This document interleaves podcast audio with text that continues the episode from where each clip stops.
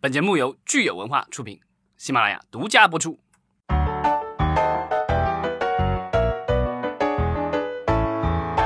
欢迎大家收听新一期的影视观察，我是老张，我是九千。对，双十一刚刚过，对吧？然后我们又回到了十一 Studio 来录音。所以双十一你买了点什么？那个去年我问了大家剁了几只手，剁了几只脚，对吧？今年问问大家这个身体还在不在？我觉得今年的话，我的观察就是。呃，我们去年也聊了视频网站的这个呃会员的促销，其实还都在，所以呢，我也就又又充了充我的会员，这个还是挺实惠的，比平时确实要便宜不少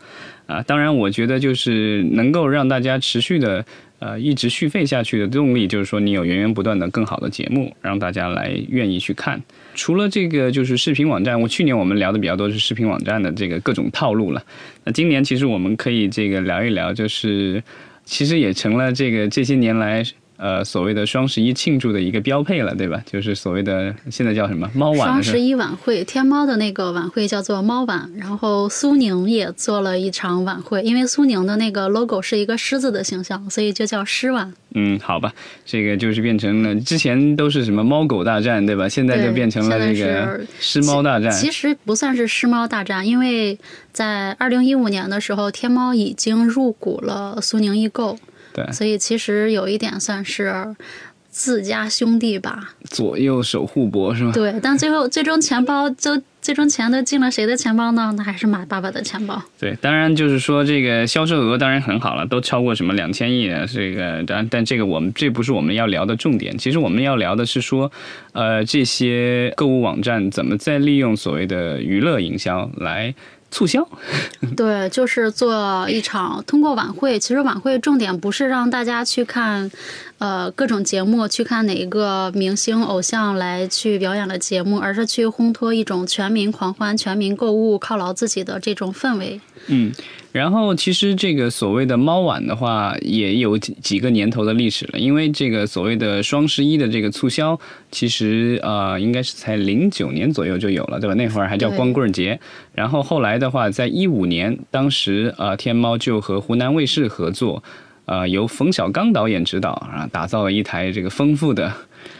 天猫双十一晚会，对，然后之后的话就成了每年的传统。那之后其实，呃，有其他的这个所谓的友商也试图跟他们抢一杯羹，然后呃也做了相应的晚会来做竞争对手啊。对，京东好像做过一台，做了一场叫惊喜夜，就是那个他京东的那个。但是好像几年以来声量都不是很大，然后合作方好像似乎也没有像天猫那样的就排出那么大的全明星阵容，所以好像今年已经彻底不办了。京东今年不是号称把所有的这个钱都投入到，呃，给观众的优惠上面去吗？拼多多是属于后起之秀，但是，呃，在娱乐营销这方面的话，似乎好像它更专注于我的感觉是，它更专注于自己在做自己的一些小游戏，用通过它的那个 A P P 里的小游戏来进行促销，而并没有说，然后电视广告它还是有买，但是，呃，跟这种所谓的视频网站或者是和电视台的这种合作。啊，就是做做晚会的这种合作，似乎好像还没有听到这样的动静。当然，将来会不会有这个，我们这个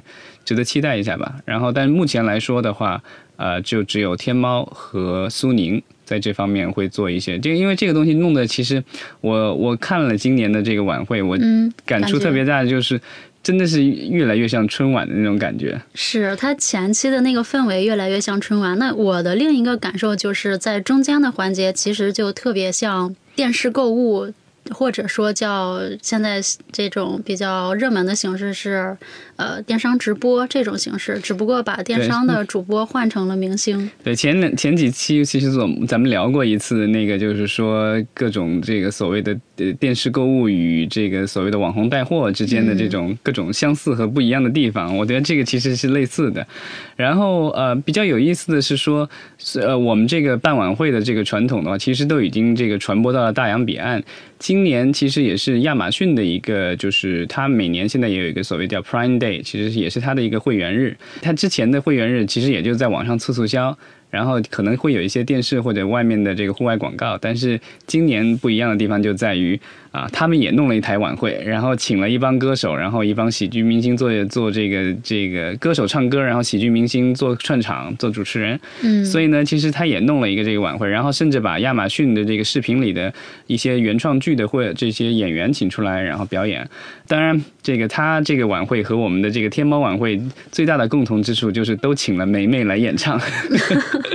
所以它俨然成为了全球电商的这个吉祥物了。嗯，那今年的双十一猫晚是天猫跟浙江卫视和东方卫视来去播出的，嗯，然后网络播出平台就是隶属于阿里的优酷视频。对，猫晚是我唯一看了的一个，我就觉得他们其实是使出了浑身解数，然后其实也是集中了这这几家平台的这个优势吧。像主持人的话，分别我看了一下，主持人分别有东方卫视、浙江卫视，当然是浙江卫视华少出来第一个了，因为我觉得应该他是名气最大的。然后东方卫视是这个林海，也算是一个老比较老牌的一个这个主持人了。另外啊，优酷也有两个主持人，对对。然后呢，这个场地的话是在上海。参加的艺人，其实你看，就是有优酷的一个选秀节目出来的艺人，对吧？跑男。对，然后还有跑男，这浙江卫视的一个，然后东方卫视有出任何的吗？这个我一下没注意到。东方卫视能拿得出来的，也就是《极限挑战》，但是并没有人出来，只是有几个，呃，就只有林海这一个标志性的，包括今年东方卫视非常热门的综艺节目《达人秀》，也并没有选手输出过来。嗯嗯，天猫其实也有输出了，天猫输出就是它的代言人易烊千玺，对吧？虽然他那个出场时间不是特别长，但是我觉得好像现场粉丝非常的兴奋，然后看弹幕好像也是特别欢快。对他出来的次数还挺多的，一个是作为天猫的代言人，另一个就是他是街舞的这个队长嘛，街舞也算是优酷比较非常重要的一个。对，几位导师都一直在都出来了参加比赛。对。然后我们看一下这个电视的收视成绩，嗯，二零一九年天猫双十一狂欢夜双平台取得了 CSM 五十五成，二点三九百分之二点三九和收视份额百分之九点八九的佳绩。对，这个就是我觉得，就咱们可以对比一下，之前咱们聊各种电视剧、综艺节目的收视率的时候，其实好像基本上上了一就算已经很不错了，是吧？对，一般这种剧或者是这种内容，只要破一了，呃，作为宣发团队都会去发一个海报，就大概意思就是恭喜我们破一了。嗯，对，而且这个收视率的话，还不包括，其实，在呃优酷的 APP 上，其实有很更多的人在观，有可能更多或者更少，我也不知道了。这个他们好像没有公布数据，是吧？对。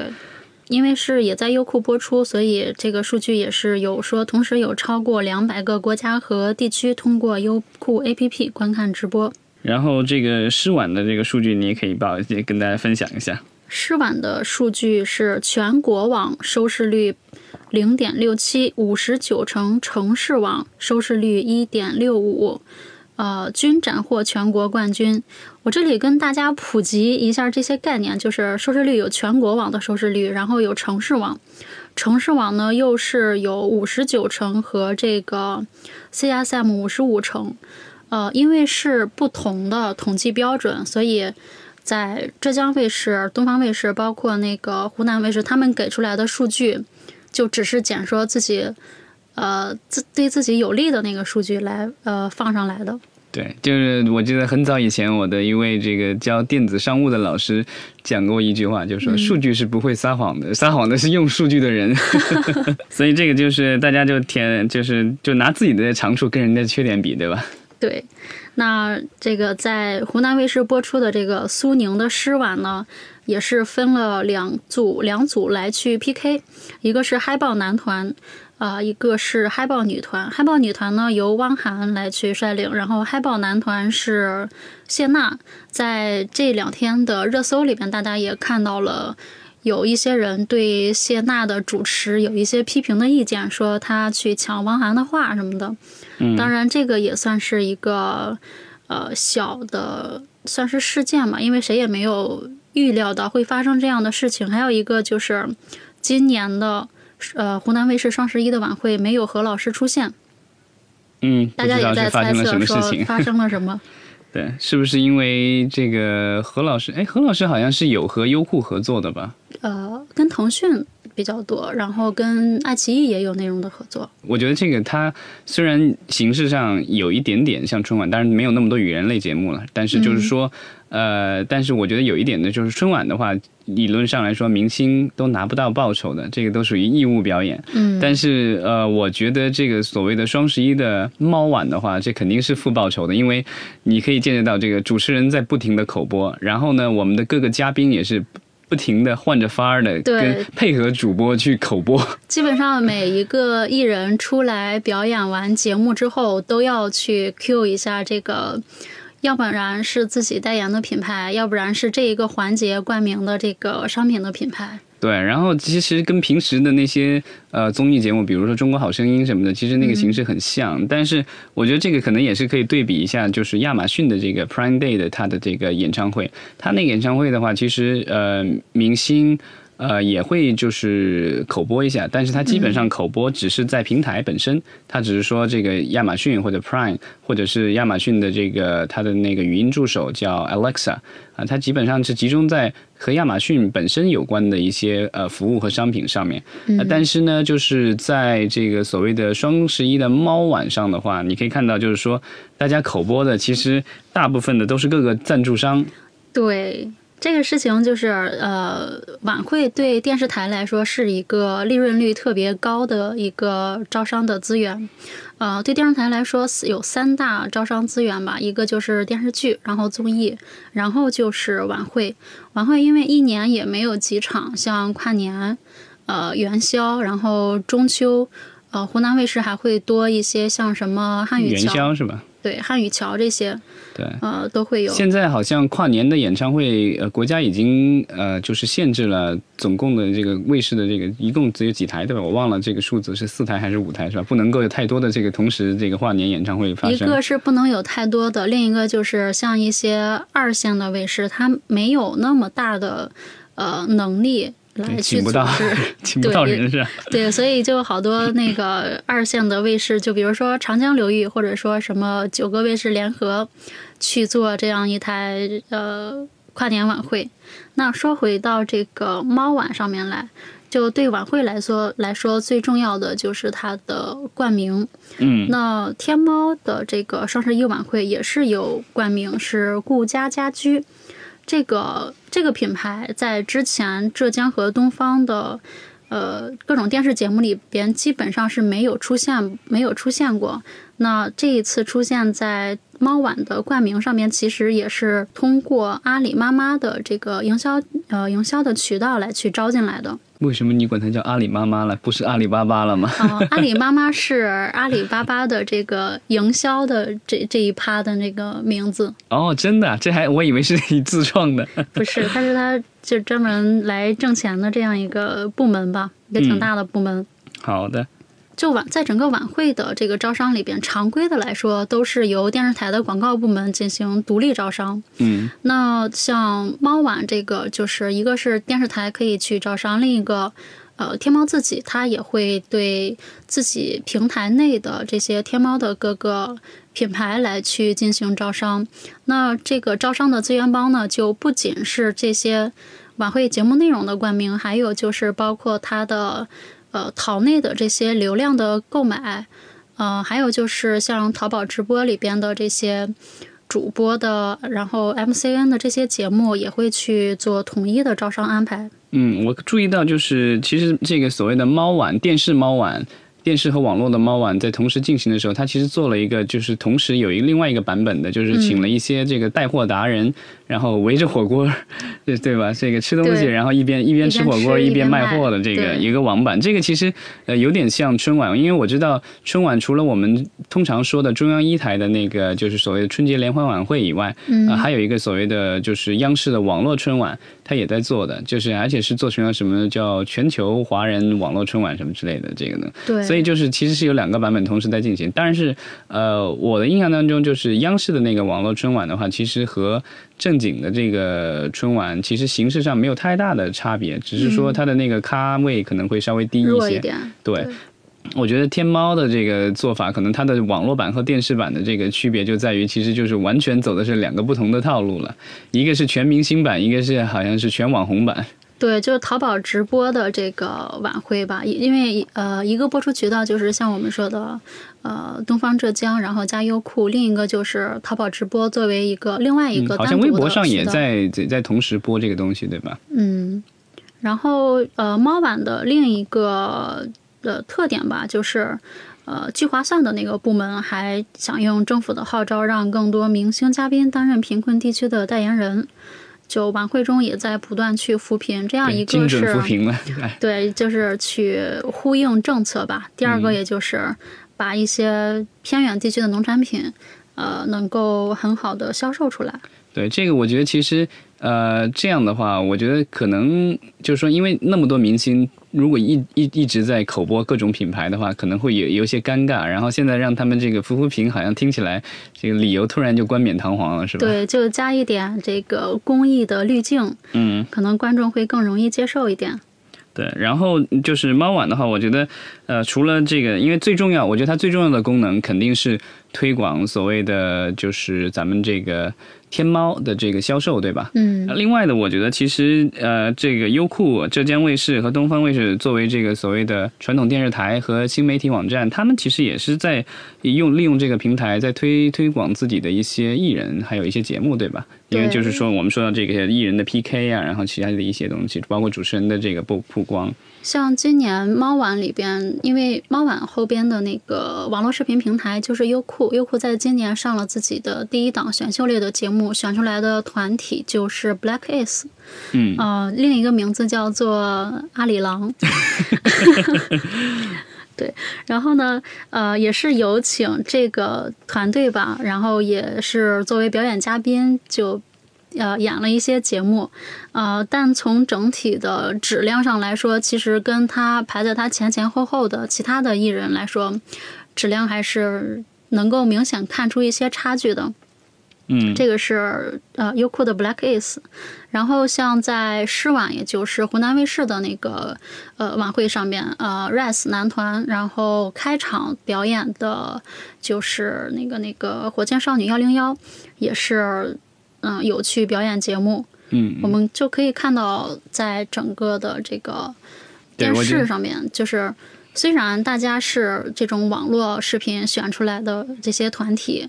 呃，只是留存，只是在网络上会有一些知名度，大家都争相能够上到电视台去获得更多的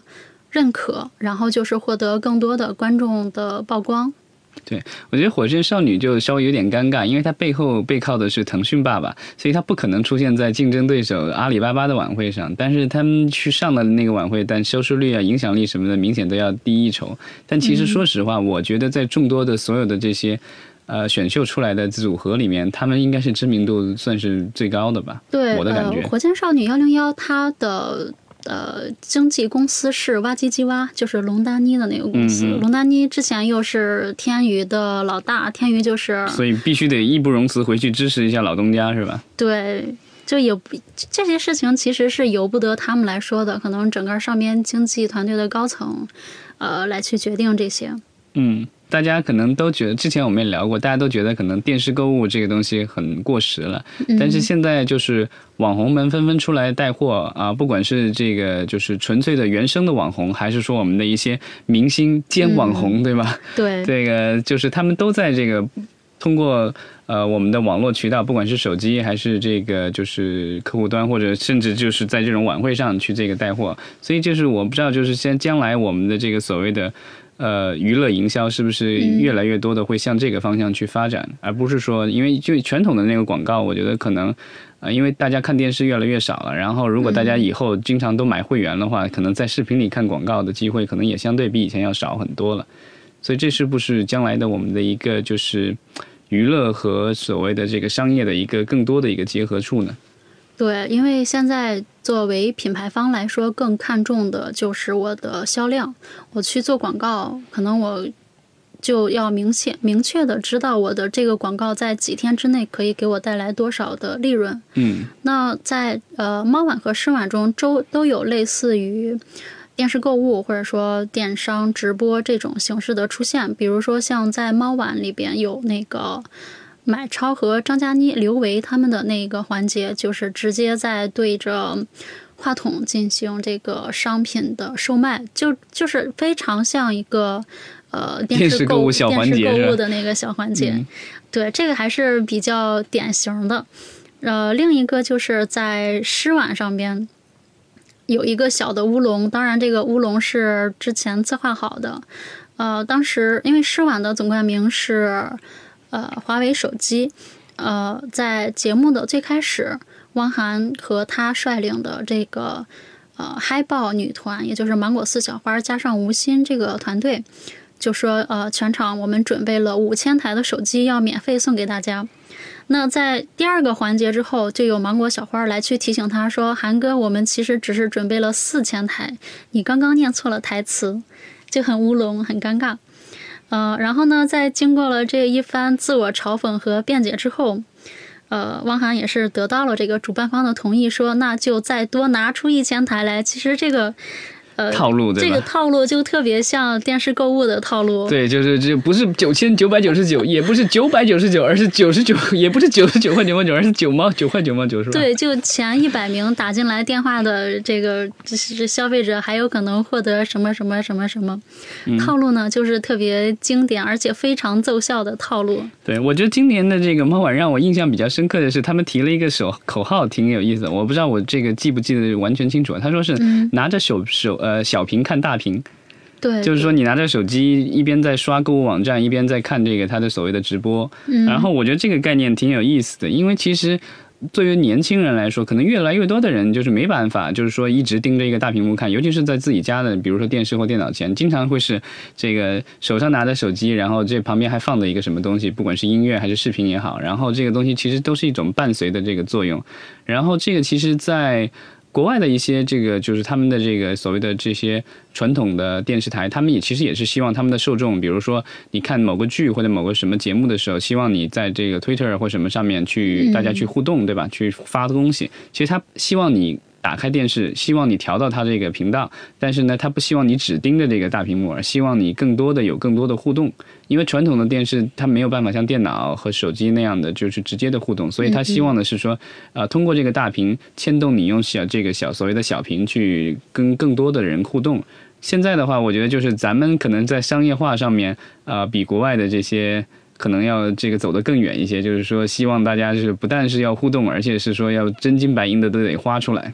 对，其实关于大屏小屏的讨论，有一点其实涉及到它的本质，就是消费行为的转化。嗯，因为对于看大屏电视的人来说，我打开电视，可能我这一段时间就是要去。我的注意力就是在看电视这个行为上。那如果在让我看电视的时候拿出来手机再去扫一扫，再去发一个微博、Twitter，有一点就打破了我的这个状态。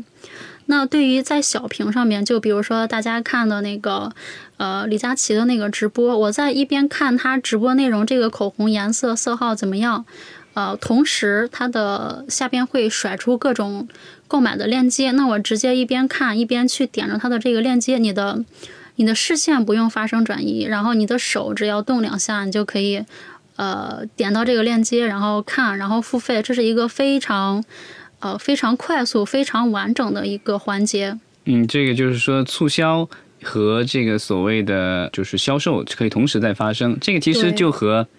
我们去商场购物其实是一样的，摆个大招牌告诉你这促销，然后有人站着吆喝促销，然后你过去把它买了，这个就直接完成，对吧？以前这个就是在网上的话，好像比较难完成这个，但现在的话，越来越多的这样是这样完成的。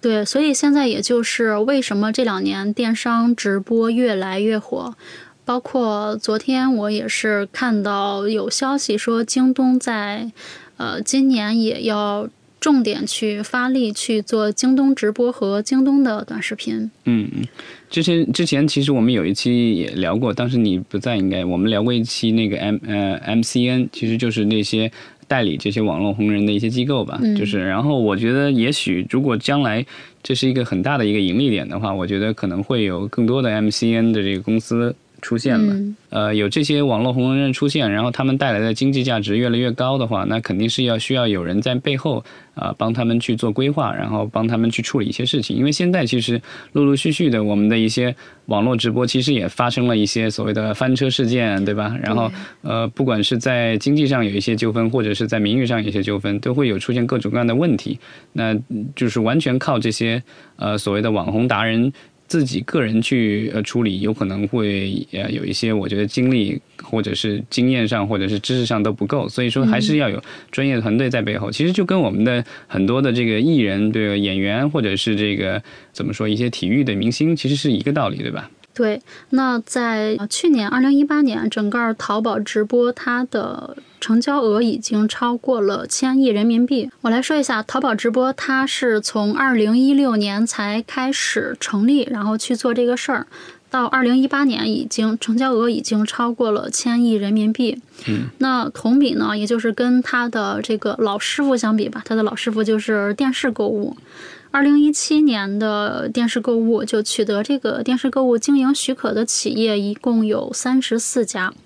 这三十四家企业实现的销售额是三百六十三亿元，一个是千亿，一个是三百亿。对，大家可以明显感觉这个差距来。嗯但我我不知道，因为就是咱们国家的一个特点，就是说，一般这种互联网上的新兴事物，刚开始的时候，它可以让你野蛮生长，但是很快就是监管部门就会进来。比如说，你像电视台的话，你要办个电视台，需要各种许可，很难办，基本上在中国没有办法私人办电视台。对，然后呢，如果电视购物的话，你要再加一个牌照，对吧？需要有相关的资质才可以做这个电视购物频道。但我不知道，就是说将来的这些呃，因为呃。购物的平台基本上它购物的这个资质都是有的，但是呢，就是这个所谓的直播的话，我们的这些直播红人达人们，这些人将来会不会也需要这个类似于像电视台的这个主持人一样的，需要有有接受这个培训，然后要领相关的这个资质？我不知道这个是不是会短期内会发生的一件事情。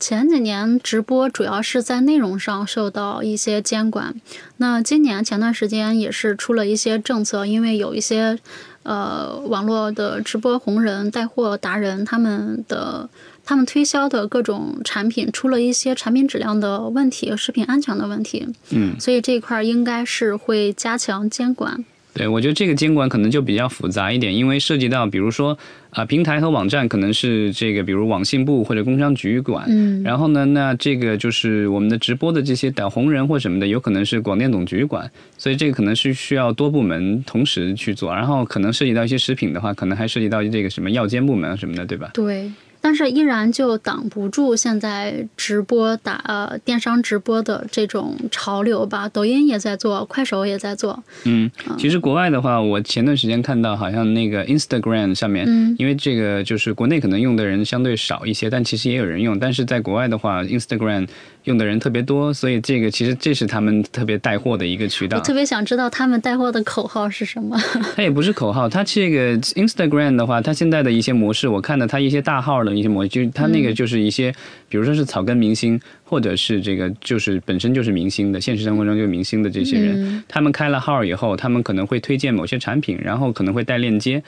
特别早的时候，Instagram 在早期的时候，好像这个基本上是品牌自己的链接。这样的话，其实 Instagram 挣不到任何的钱，但它唯一的挣到是说我吸引来更多的用户，因为这个对于互联网公司来说，更多的用户代表着你有更多的数据，然后这样的话，你这公司的价值会上去，因为用户越多，可能你的公司估值越高。但现在的话，他意识到就是它的这个流量已经被其他公司用来变现了，所以 Instagram 自己好像也开设了官方的渠道，就是说是要做类似于小红书的那种形式吗？嗯，我没用过那个服务，但我从我就是看到的那个报道里的话，我的感觉是，可能不是小红书，小红书是自己的这个货吗？对，就是品牌要入驻到小啊红书对对对上去啊那那那可能就是再去小红书上面去接任务。对，所以就是你每完成一笔交易的话，其实都是通过了这个 Instagram 中转一下，但其实最终发货什么之类的，好像还是品牌本身。但是呢，每一笔交易额的话，那 Instagram 就会拿到一个提成。嗯那这个就是我觉得可能这个我，但我觉得他们的商业化可能没有咱们那么彻底，咱们直接是这个购物网站直接出手，对吧？然后这个一步到位。而且我们这边就还是要通过你购物最线上购物，最终还是要通过那几家 APP。不知道国外是不是？比如说我发货品牌发货的时候，直接是走品牌的电商部门，不是嗯走什么？就是我觉得，比如说你以美国市场为例的话，它最大的这个就是网络零售商就是亚马逊了。嗯那亚马逊的话，它走的是这个技术派，它其实就是晚会，它虽然弄了，但是它没有弄这个所谓的太多的带货达人，它其实还更多的是靠这个所谓的大数据，就是说它从后台分析你。跟你类似的人买过什么样的东西，然后根据你的购买习惯，你可能会买什么东西。就是它的这个，它的这个所谓的针对每个用户的这个推荐的话，其实占了它导流的这个销售量呢，可能有超过一半。就是说，它有，它用户在上面有一半以上的这个所谓的购买行为的发生，都是因为看到了这个平台给自己的推荐，所以它的这个就是数据方面是很厉害。这个其实跟奈飞的这个套路也很类似，就是说奈飞的话，它上面不打广告，你用户可以自己去评价一些作品，但是你看不到其他用户的评价。嗯，但是呢，系统在后台就给你算好了，说这东西可能适合你。这个是我觉得是另外一种套路吧。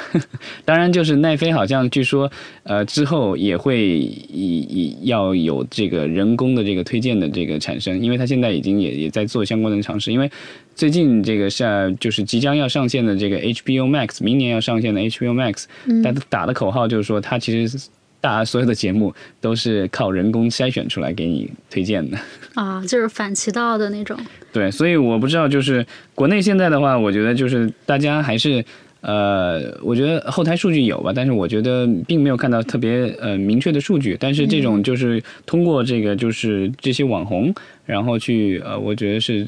就是精准的呃营销，对吧？因为它就有针对的人群，它有针对性的去这个去呃卖，在某个时段卖某样或者某一某一类的产品。对，一个是有针对的人群，第二个就是网红他自己是要去做这种人格的背书的。就比如说，可能同一个商品，薇娅能够卖得出去，那可能湖南卫视原来的主持人李湘就她的卖的那个效果就不一定能够好过薇娅。嗯，这个也是电视台的主持人和这个原生的淘宝淘宝系的这个达人，他在带货上面的一个非常非常大的一个差别。对，那在应对这个出现的这些电商的变化的时候，电视台自己也是想了很多的策略，一个是去把自己的主持人打造成这种呃电商带货的达人。呃，也是通过这种短视频的内容，比如说像湖南的娱乐频道，湖南下边一个地面频道，它是在把张丹丹这个人是很久之前湖南卫视比较火的一个女主持人，呃，对，然后给她做了一档育儿类的节目《张丹丹育儿经》，嗯。啊、前段时间也是非常的火热。啊、现在呢，这个团队就在全全国去做这种培训，这个电视就是去给这个电视，还有就是给这些短视频的 MCN 去做培训，嗯这个是一个变化。然后另一个变化就是，我们拿一个人来举例子，就是钱枫，他是天天兄弟，然后一直在主持《天天向上》的这个节目。呃，在去年的时候参加了《我家那小子》第一季，然后第二季也参加。呃，第一季重点是去做了这个呃暖男家居的这个人设，就比较懒，然后但是呢，穿衣服搭衣服又特别呃特别有这个自己的想法。第二季重点打造了自己美食的这个人设，所以在接下来他的团队在帮他去做这种电商的规划的时候，也是去延续这种呃暖男，然后美食加家居这个人设，然后在节目里边重点去推荐各种美食，嗯然后去推荐这个家居和这个衣服的穿搭。嗯那我的个人感觉就是说，呃，传统媒体以及就是我们这些明星的话，他们在网络上去做一些带货的行为的话，我的个人感觉是没有那些所谓的草根、嗯他们来的那么就是放得开、接地气。的，对的，因为你还是不熟悉那一套的传播规则。对，而且我觉得就是你，你比如说你是一个女明星，你已经有自己固有的一个形象了，比如说娜扎或者你杨幂或什么之类，对吧？嗯我就随便说了。然后她有自己固有的一个形象，她可能放不开，不会做那种特别夸张的一些事情。但我觉得我们的那些网络达人们真的是是放得很开呀、就什么什么事情都能干得出来。